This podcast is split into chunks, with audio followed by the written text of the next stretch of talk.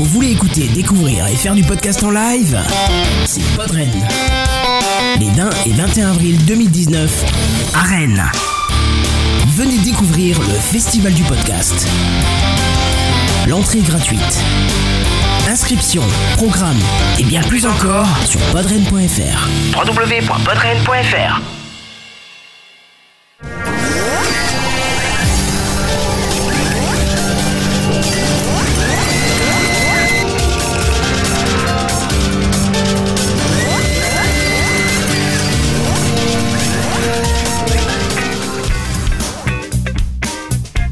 Bonjour, vous écoutez le podcast Lifetile, le podcast qui vous parle de l'actualité Microsoft.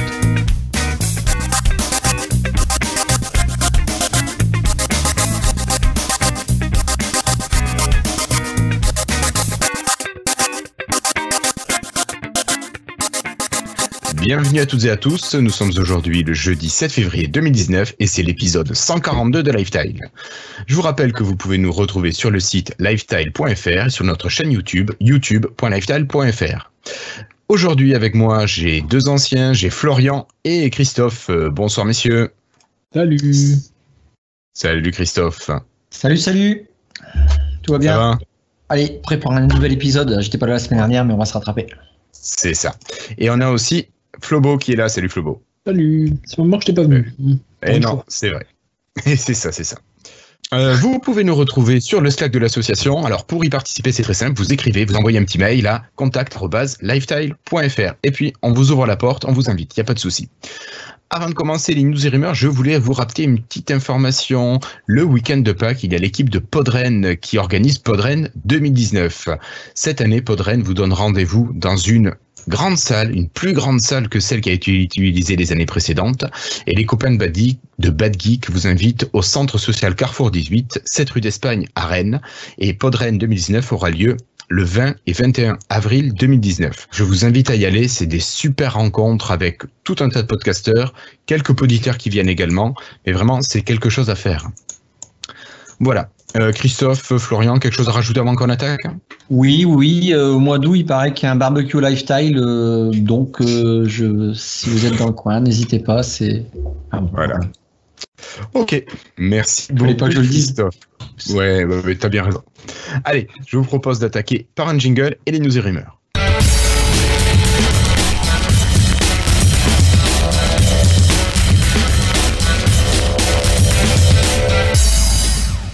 Alors, on va commencer très vite par une petite information euh, de l'univers euh, Microsoft, notamment.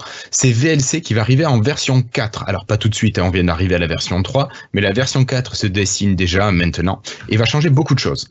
VLC, c'est le lecteur que quasiment tout le monde utilise pour lire ses vidéos, parfois ses musiques aussi. Alors, cette version 4 va avoir euh, la lecture des pistes semblant. Donc, les musiques vont pouvoir s'enchaîner. Ça, c'est quand même pas mal pratique en audio. Il va y avoir des playlists qui vont être plus faciles, plus intuitives à utiliser pourquoi pas. Il va y avoir une meilleure, euh, une meilleure synchronisation entre le son et l'image, parce que parfois pour les vidéos, vous pouviez avoir un petit peu de décalage, il fallait jouer sur euh, ce décalage-là. Deux choses euh, qui me semblent un peu plus importantes, ça va être l'interface de VLC qui va être complètement repensée. Si vous connaissez VLC sur le monde Windows RT, vous allez voir que le nouveau VLC devrait ressembler un petit peu, ou le, Win- le Windows des Xbox. Et il va y avoir une bibliothèque de médias qui va pouvoir gérer quasiment tous vos fichiers multimédia, que ce soit l'audio, de la vidéo, peut-être même les images.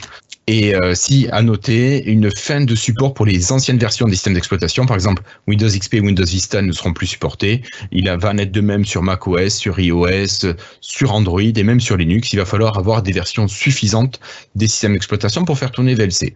Bon, j'imagine que pour vous, il n'y a pas de réaction euh, particulière, Florian je ou Christophe. pas.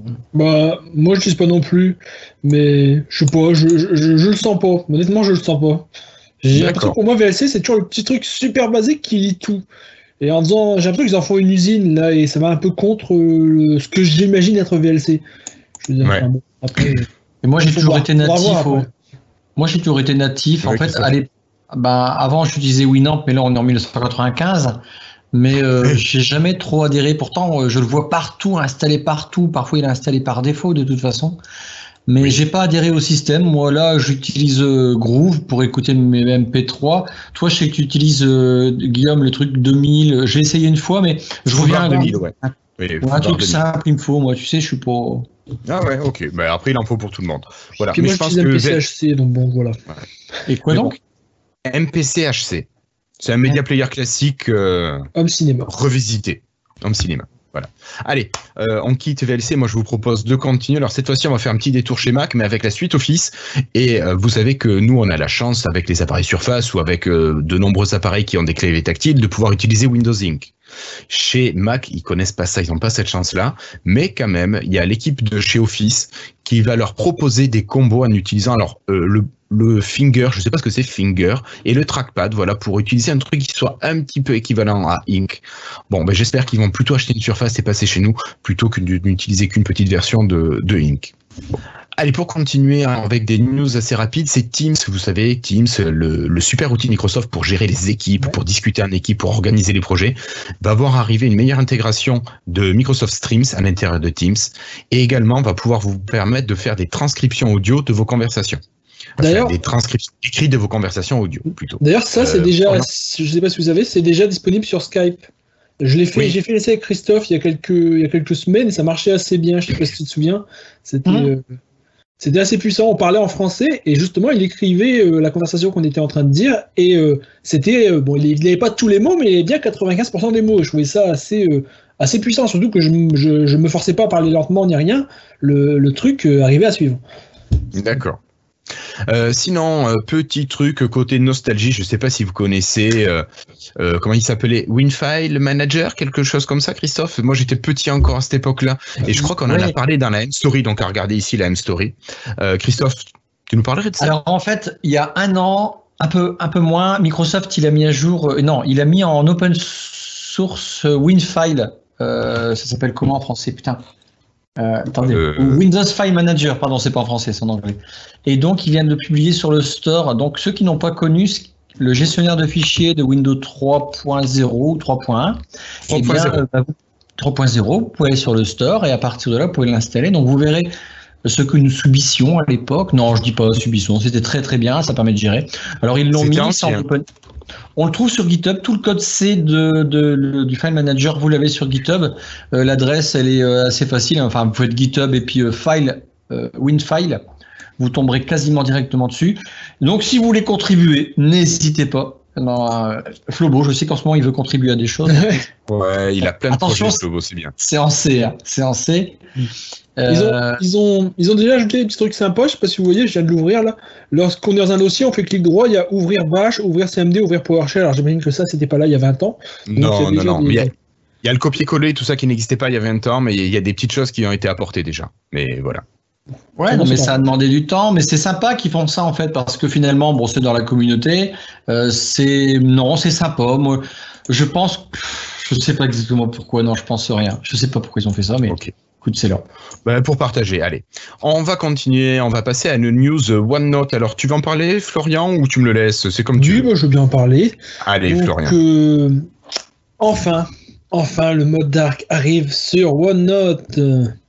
Bon, OneNote, c'était une des rares applications Microsoft euh, qui avait encore pas de mode dark. Et moi, je trouvais ça d'un côté assez logique, puisque c'était un carnet de notes. Et en général, on écrit sur des pages blanches avec un stylo en couleur. Oui.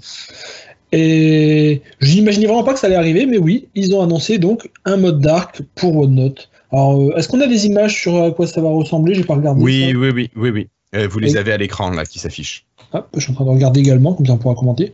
Euh, Qu'est-ce que t'en penses, toi? Moi, j'en pense que c'est l'outil que je ne vais pas du tout utiliser. Autant j'utilise le thème dark pour tout le reste, mais moi qui utilise mon OneNote généralement comme tableau blanc, si je commence à passer en noir, je pense que mes élèves ne vont rien comprendre de ce que je vais écrire. Euh, Donc, je, je regarde clairement, les, je vais rester en blanc. je regarde les, les news. Alors, Là, pendant que tu regardes, je vais laisser On Christophe. voit pas de page. oui, mais je- on va laisser Christophe parler parce que je pense qu'il a quelque chose à dire. Moi, je trouve que c'est vachement utile. Vous êtes euh, en enfin pas en amphithéâtre, mais vous êtes en train de prendre des notes dans une salle qui est un peu sombre. Euh, je trouve ça super pratique pour prendre des notes sans éblouir tout votre voisinage. Par exemple, Oui, alors dans ce cas-là, oui, tu as raison. tu as ta surface et puis tu veux pas éblouir tout le monde, eh bien c'est indispensable d'avoir un, un OneNote parce que moi OneNote je trouve ça génial avec mon stylet sur ma surface. Mais tu as tout à fait raison. Mais moi, tu vois, mon stylet, ma surface et OneNote, mais sur le vidéoprojecteur, si je suis en noir, c'est mort, quoi. Ça va pas, ça va pas tourner. On est d'accord.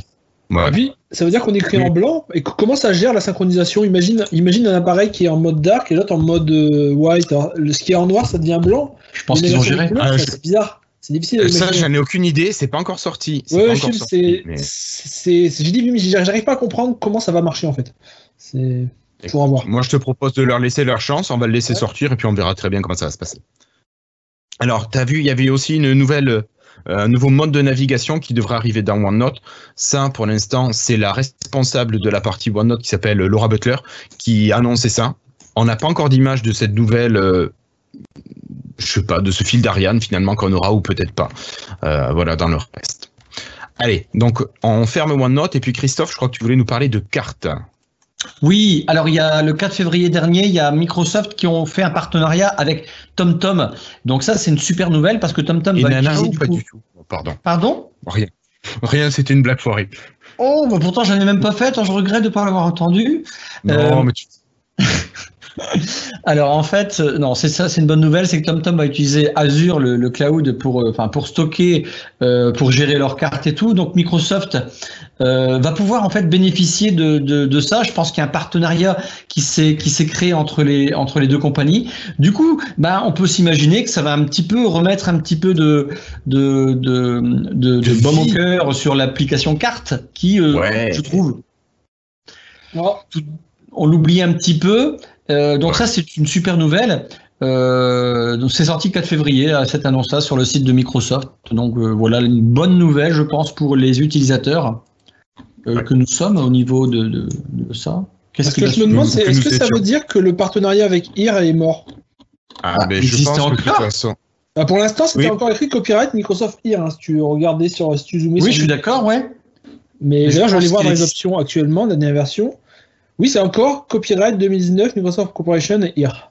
Mais Donc, ça peut être oui. complémentaire. Ça peut être complémentaire, oui, mais c'est des concurrents, donc euh, à l'origine, enfin, je sais pas, faut voir, euh, oui. Mais, mais ça m'étonne, enfin, ça m'étonne quand même que Microsoft aurait deux partenariats pour cartes, alors que finalement, ils s'en servent très peu de leur système de cartes. Donc, euh, enfin, faut voir comment ça. Bah, c'est pour ça que je suis content que peut-être que ça va rebooster, ça va nous amener des services euh, complémentaires. Et euh, moi, bien. je trouve ça très positif en tout cas. Oui, j'aimerais bien, on verra bien comment ça évoluera les, sur les prochaines années. Et il y a un truc que j'ai pas compris dans le poste, c'est qu'il parlait, alors là je connais pas tout sur Azure, loin de là, c'était le Azure Map Routing Services. Ok, Je vois bon. pas du tout ce que ça peut être dans Azure, mais bon, en tout cas, il y a des trucs sympas qui tout le monde tout le monde est content. Allez. Bon, ben, ça marche. Euh, ben, moi, je vous propose de continuer dans les nouveautés. Alors, c'est Edge Chromium. Alors, vous savez que Edge va perdre son moteur Microsoft et pourra euh, utiliser le moteur de Chrome, donc Chromium. Et euh, vous pouvez vous inscrire maintenant pour bénéficier, enfin pour participer à la version bêta de ce Edge Chromium. Donc, on vous mettra l'adresse juste en bas. Enfin, sinon, c'est microsoftedgeinsider.com. Vous écrivez ça et vous pouvez vous inscrire et vous recevrez une invitation pour participer, si vous êtes sélectionné, à la bêta de Edge Chromium. Euh, dans les news rapides également, euh, on a la build de Microsoft qui a été annoncée. Elle aura lieu du 6 au 8 mai 2019 à Seattle, donc juste à côté de Redmond. Euh, voilà. Euh, quelque chose pas à rajouter, Christophe? Tu n'iras pas? mais- Non, je n'irai pas. Je, je crois que j'ai piscine. Allez. Euh, bon. Non, et puis, toi, tu y es déjà allé, Christophe, pour la suivre. Ouais, ouais, c'est bien. ouais. Sûr, Mais bon. Ok. Bon, allez, on va continuer avec euh, Satya Nadella, encore euh, le, le PDG de Microsoft, qui a fait quelques petites annonces ou qui a laissé entrevoir certaines choses. Je ne sais pas si vous connaissez Microsoft 365. On parle beaucoup d'Office 365, la suite bureautique, euh, mais il y a Microsoft 365 qui existe, qui comprend en fait un abonnement réservé aux professionnels, à l'éducation, avec du Windows 10, d'Office 365, des outils de sécurité et en plus euh, bah, quelques spécificités quand c'est la version éducation. Ça, ce sont des offres par abonnement que vous payez tous les mois en fonction du nombre de postes que, que vous allez avoir. Eh bien, Satya Nadella, le grand chef de Microsoft, que nous, n'estimons pas plus que ça trop tourné vers le grand public, a parlé d'une version de Microsoft euh, 365 qui serait destination du grand public, justement. Donc, on peut se demander ce qu'il va y avoir dedans. Bon, sûrement du Windows 10 et du Office, peut-être la gestion de devices et de sécurité. Et euh, on peut se demander si, par exemple, le Game Pass pour la Xbox ne serait pas inclus. Donc ça pourrait être une petite idée sympa pour euh, avoir un pack assez intéressant pour euh, pour les utilisateurs pour être euh, tentés justement de prendre cet abonnement. Alors vous, Florian ou Christophe, est-ce que c'est un abonnement comme ça à Microsoft 365, ça vous intéresserait ou pas du tout? Ah ouais, on pourrait Christophe. avoir un, un, Ah, je- un- Groove en même temps en imité avec, non? Gros quoi? Mhm. Non Non Ouais. Non, désolé. Non, non. Non, mais moi je serais pas intéressé parce que déjà le Game Pass, euh, j'en ai, j'ai pas le temps de jouer à part Ouais. euh, euh, sur le Xbox normal. Ouais. Et euh, non, faut avoir du temps. quoi. Non, Non, mais moi ça ça. m'intéresse pas. pour répondre sérieusement, euh, pareil, je crois que. En fait, il n'y a pas assez de services. euh, là, je trouvais un peu, mais il n'y a pas assez de services grand public Microsoft pour faire un Game Pass comme ça pour moi. À part Xbox, finalement, qu'est-ce qu'il y aurait dedans? Bah, en plus, ben, rien. Enfin, sinon, tu aurais la version pour le grand public avec ton Windows 10, ton Office 365. Oui, oui, mais on les a déjà, ça. Enfin, puis- enfin, nous, enfin, oui. Oui, mais est-ce que tu voudrais pas changer de version? Bon, après, à voir ce qu'ils nous proposent. euh, Oui, il faut voir les prix, hein, parce que bon, je veux dire, là, Windows ça. 10, on l'a pour toujours, nous. hein. Je veux dire, on a nos licences, euh, on ne paye pas. euh, donc, voilà, faut voir. Euh, À moins qu'on ait un. Windows 11, je ne sais Je pas. préfère avoir mon Windows 10 éternel Non, comme si tu veux. que pour payer tous les ans. Alors, Pour le Christophe, particulier, je trouve que l'écosystème, il s'est réduit et il m'intéresse plus. C'est plus un écosystème qui m'intéresse pour le grand public. Il y aurait eu Groove avec un abonnement de musique, il y aurait eu un système avec ma bande euh, qui aurait été, on serait peut-être arrivé à la bande numéro 4. Ouais, voilà, ouais. euh, qui me permet de suivre un truc de santé. Il y aurait eu tout un écosystème puissant au niveau du grand public. J'aurais adhéré sans aucune hésitation. Là, j'adhère plus. Euh, je trouve qu'ils ont trop cassé de choses euh, pour le grand public et du coup, ça m'intéresse plus. Voilà. Je vais être méchant, mais euh, bon, au bout non, tu es réaliste, je pense, tout simplement. Ouais, réaliste. je veux dire, à la limite, le seul truc qu'ils pourraient mettre, c'est des minutes Skype, quoi. C'est pas, ça fait pas rêver Ouais, particulièrement. Tu les as, oui, non, mais tu les as déjà avec ton offre. euh, Oui, oui, bah oui. euh, en fait, c'est juste. 365. En fait, c'est juste Office 365 plus Xbox au final, donc, quoi. Elle- la question, c'est est-ce qu'il y aura la Xbox? C'est pas sûr qu'il y ait la Xbox. Ah oui, bah, c'est. Office 365, alors c'est quoi, c'est quoi le concept? C'est ça, tu aurais ton Windows et Office 365 plus après. À voir. À voir, bon. À voir.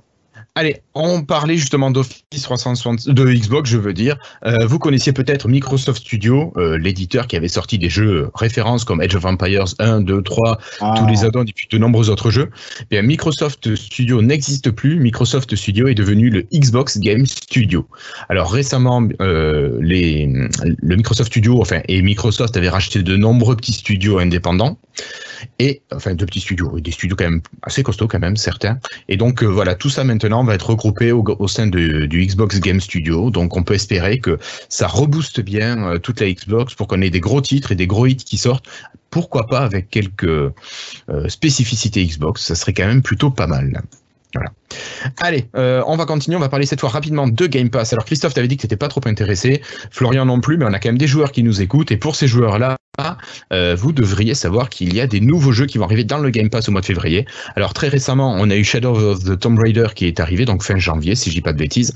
Là, ce mois-ci, on va avoir The Walking Dead de chez Telltale, Pump de BMX Pro, The Blob, Batman Return to Arkham et Crackdown 3 qui arrive sur le Xbox Game Pass. Donc ça fait beaucoup de gros jeux, de jeux vraiment sympas qui arrivent. Et puis le catalogue, je trouve, s'étoffe quand même pas mal. On a du Forza Horizon 4 qui est là. Il y a pas mal de trucs sympas, moi, je trouve. J'ai toujours rien pigé la différence entre le, le, le Pass et le Xbox Live. Alors, tu vois, je Alors, le live, c'est l'abonnement pour pouvoir jouer en ligne. Ça, si tu veux jouer en ligne, en réseau, non, on a des jeux gratuits aussi. hein. Oui, alors tu as trois jeux gratuits par mois. Mais c'est des vieux jeux. Ouais, alors mais- que là, le, le Game Pass, tu as les jeux, s'ils sont édités par Microsoft ou par des éditeurs qui sont partenaires, tu as ton jeu dès sa sortie, dès le jour de la sortie, tu l'as disponible. Tu n'es pas obligé d'attendre 2-3 ans, voire plus, pour l'avoir dans ton abonnement. Mais alors, imaginons que j'ai trois mois de Xbox Pass. Mon dernier mois, il est entamé. Euh, il y a le jeu, il sort. Je peux jouer, mais à la fin du 31 du mois, ça y est, je peux plus jouer. À la fin de ton abonnement, tu peux plus jouer.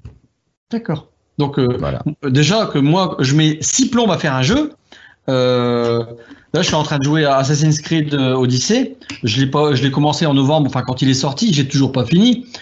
Ben, moi, il me- enfin, je fous là, quoi. J'ai, pas le temps de jouer à Après, 15 000 ça jeux. Comment vous faites, les de gars jouer, ça dé- Ouais, euh, ben, tout dépend. Après, ça dépend le prix du jeu, parce que si tu regardes un jeu à 70 euros quand il sort, si tu prends, ça te fait 7 mois de Game Pass. Si tu fais que euh, tu joues à 2-3 jeux, c'est rentabilisé. D'accord. Faut voir. Après, il faut du débit, tout ça, parce que putain. euh, Bah, tu moi, le télécharges, c'est tout. D'accord, d'accord, je comprends. Ok, c'est Voilà. beaucoup plus clair. À la suite. Allez. Allez, on continue. Alors, on reste dans le domaine du jeu avec le xCloud. Alors, vous en rappelez peut-être. Le xCloud, c'est la version en streaming du jeu vidéo chez Microsoft. Donc, ce sont les serveurs de chez Microsoft qui calculent le jeu et qui vous envoient en streaming votre euh, votre jeu. Alors par contre, ça vous demande d'avoir un ping assez balèze pour, et une connexion assez balèze pour pouvoir jouer confortablement. Eh bien, on a euh, des documents relatifs à ce xCloud qui sont sortis sur le site de la Game Developer Conference qui aura lieu à Seattle pendant le, le mois de mars, du 18 au 22 mars.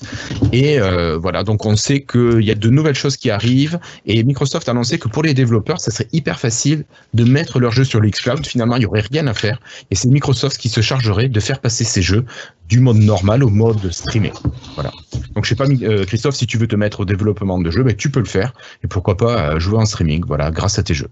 J'avais un super jeu sur Windows Phone, je sais plus comment il s'appelait, il était génial. Euh, un jeu de. Ah, c'était le truc du serpent là. Ah, d'accord.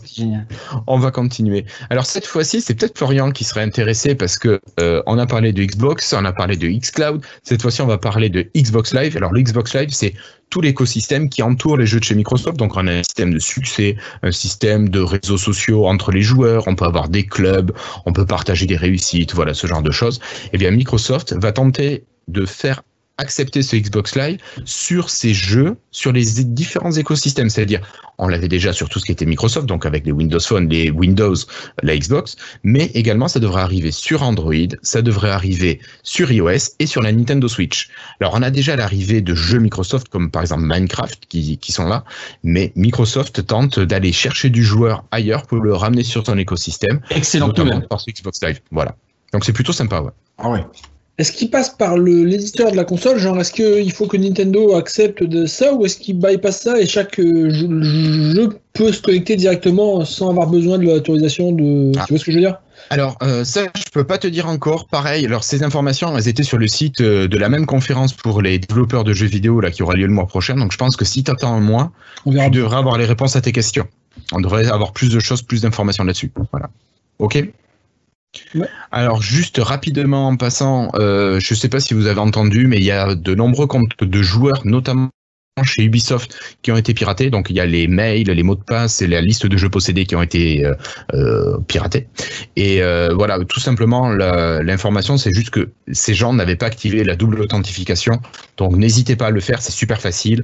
Et finalement, vous avez l'application, alors que ce soit le Google Authenticator ou le Microsoft Authenticator, l'un et l'autre marchent aussi bien. Vous pouvez activer tout simplement le système de code par mail, mais ça vous permet de sécuriser votre compte et d'éviter de vous faire voler vos données et vos jeux. Voilà, pourquoi pas. Euh, vous l'utilisez, vous, la double authentification ou pas du tout? Ouais. Ouais, Ouais, surtout. tous les deux. Bien sûr. Enfin, surtout sauf sur euh, mes commandes Amazon. Je l'ai désactivé, ça me faisait trop chier. d'accord. Trop de Ah. commandes Amazon.